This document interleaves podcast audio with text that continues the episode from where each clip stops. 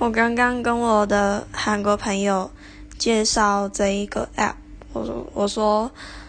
大家会在上面讲自己生活发生什么事情，然后他觉得超有趣，他很想下载，结果他的手机找不到，所以他就用我的手机